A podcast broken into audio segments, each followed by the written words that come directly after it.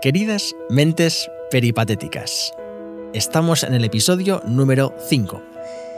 Y bueno, traigo un tema que normalmente cuando, cuando sale en conversación con amigos, con amigas, em, pues suele traer cuanto menos algo de controversia, ¿no? Y, y quiero empezar hoy con una pregunta que, que a mi parecer es de gran importancia, ¿no? Allá va. ¿Cuántas verdades decís al cabo del día? Si vuestra respuesta conlleva una cantidad, esto es, muchas pocas o ninguna, al menos conmigo estaréis en total desacuerdo. Eh, al menos mi respuesta sería que no lo sé. ¿Esto quiere decir que soy un mentiroso? Mm, no lo sé. Quizás a veces sí o a veces no. Y podríais pensar, joder, qué poco te mojas o qué poco claras tienes las cosas, ¿no? Bueno, quizás sí, pero pienso que lo trascendental en todo esto es saber realmente qué es verdad y qué no. Y voy más allá. ¿Qué es verdad para ti y qué es verdad para mí? ¿Podríamos decir que hay varias verdades? Luego lo veremos más detalladamente, pero yo diría que cuanto menos pueden existir tres verdades. La tuya, la mía y la que realmente es. Las cosas son. Las situaciones son. Y las personas también son. La cuestión es, ¿cómo son? Al reflexionar sobre la verdad, claramente me doy cuenta de lo ignorantes que somos. Por lo tanto, prefiero decir que no lo sé a demostrar mi gran ignorancia intentando dar a entender que no la tengo. Y ojo, que siempre que hablo de verdad, hablo desde mi opinión, desde mi verdad. Los egos están más que aparcados, os lo aseguro. Por otro lado, también está la cuestión moral y ética de decir siempre la verdad. Siempre, siempre es un extremo, al igual que nunca. ¿Realmente creéis que siempre hay que decir la verdad? ¿Estamos preparados para recibir la verdad bajo toda consecuencia? ¿Existen diferentes niveles de la verdad o maneras de decirla? Es un tema complejo. Por lo tanto, en este episodio trataremos de valorar la verdad desde su perfil filosófico, sus diferentes teorías y algunos ejemplos. ¿Cuánto de lo que sabéis es verdad? Os doy la bienvenida al quinto episodio de Mentes Peripatéticas, la verdad. Bueno, pues como de costumbre, definamos la palabra verdad. Pienso que saber de dónde procede aquello que vamos a tratar es algo básico y fundamental. Por lo tanto, cito textualmente. La verdad es la correspondencia entre lo que pensamos o sabemos con la realidad. La palabra como tal proviene del latín veritas. En ese sentido, la verdad supone la concordancia entre aquello que afirmamos con lo que se sabe, se siente o se piensa. La verdad como concepto es uno de los grandes problemas filosóficos, la principal arma de las religiones y una pieza clave en cualquier discurso político y periodístico. Tanto Platón como Descartes estuvieron muy ligados al desarrollo y la investigación de tal concepto. Platón decía que la verdad era un ideal a alcanzar mientras que Descartes utilizaba la duda como método para alcanzar la verdad. Esto es, uno lo veía como algo idílico, incluso algo inalcanzable, mientras que otro, a través de argumentos y sistemas empíricos, llegaba a la verdad. Quizás yo soy un poco más de esto. Pero bueno, como buenos amigos que podrían haber sido, estaban de acuerdo en que la única verdad como tal es que existimos. Más adelante existieron diferentes corrientes de pensamiento en torno a la verdad. Y bueno, tengo que decir que cuando leí sobre ello no se me hizo una divertida experiencia, por lo que voy a resumir que han existido diferentes corrientes de pensamiento con sus correspondientes nombres como teoría correspondentista de la verdad, verdad como evidencia, teoría del consenso. En fin, que para unos la verdad era lo que era evidente y para otros lo que la mayoría decía. Así, por introducirlo en dos grandes y sencillos grupos. Vale, y ahora vamos con lo divertido que es cuando se forman esos debates donde se evalúa quién tiene la verdad y por qué. Yo siempre he pensado que menudo papelón el de los jueces. Que sí, que mucho les podemos criticar. Pero si nos ponemos nosotros ahí y tendríamos que, que decidir, ¿qué es lo que ocurriría?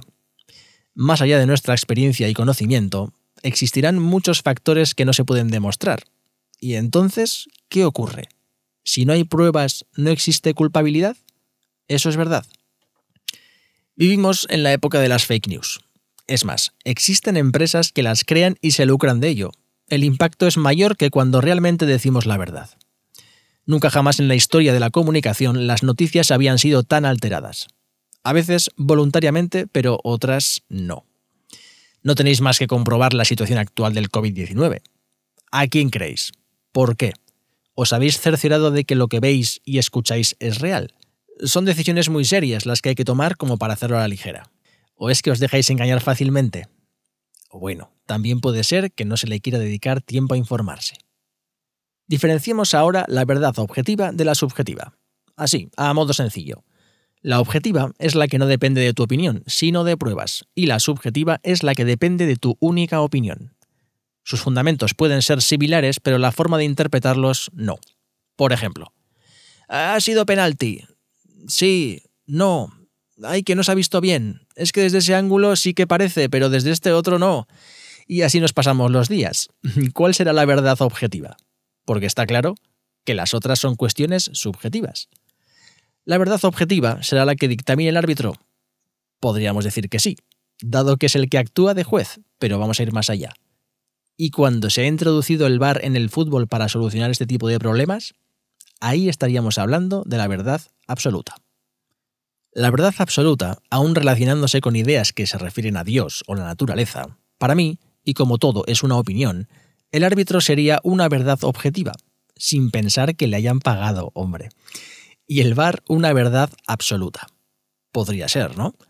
También está la verdad relativa, que es aquella verdad que depende del punto de vista. Y claro, si estamos hablando de la verdad, también habrá que hablar de la mentira, ¿no? Que es su otro extremo. ¿Por qué la gente miente? ¿O por qué se mienten a sí mismos? ¿Realmente mentir es malo? ¿Por qué nos han hecho creer que mentir es malo y decir la verdad es algo bueno? Yo creo que la Iglesia tendrá algo que ver con todo esto. A ver, en algunas ocasiones mentir tiene ventajas. Ayuda a mantener la cohesión social y nos puede proteger en situaciones de riesgo. Y que una persona mienta demuestra que tiene capacidad de adaptarse al medio social, que es muy complejo, muy complejo. Esto incluye tanto niños como adultos. Y conviene mencionarlo porque se castiga al niño por sus mentiras, pero este ve cómo en su entorno la gente miente. Podemos llegar a mentir para protegernos, por necesidad de aprobación, a ver, así, algo muy actual. ¿Cuántos vivís en un entorno con personas que se acaban de vacunar, pero tú no lo quieres por nada del mundo y dices que sí lo has hecho para no entrar en un conflicto? Pues eso. También por adaptación, para darte importancia, para halagar a una persona, lo necesite o no, por propio interés, o muchas veces para ganar tiempo.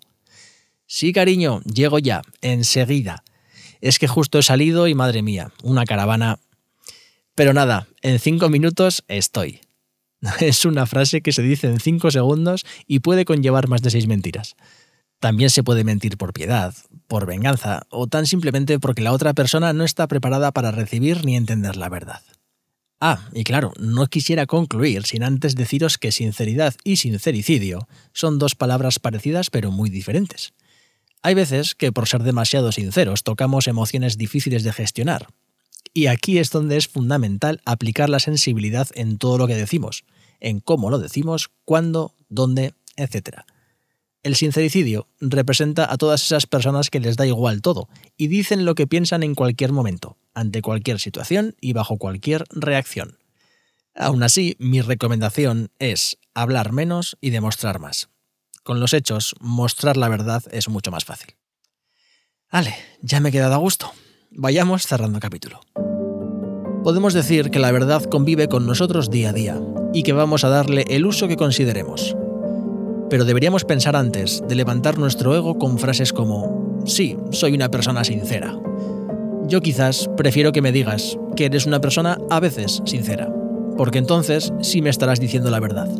Como todo en la vida, debemos mantener un equilibrio entre lo que somos, lo que pensamos y lo que decimos, pero también ser consecuentes con las consecuencias.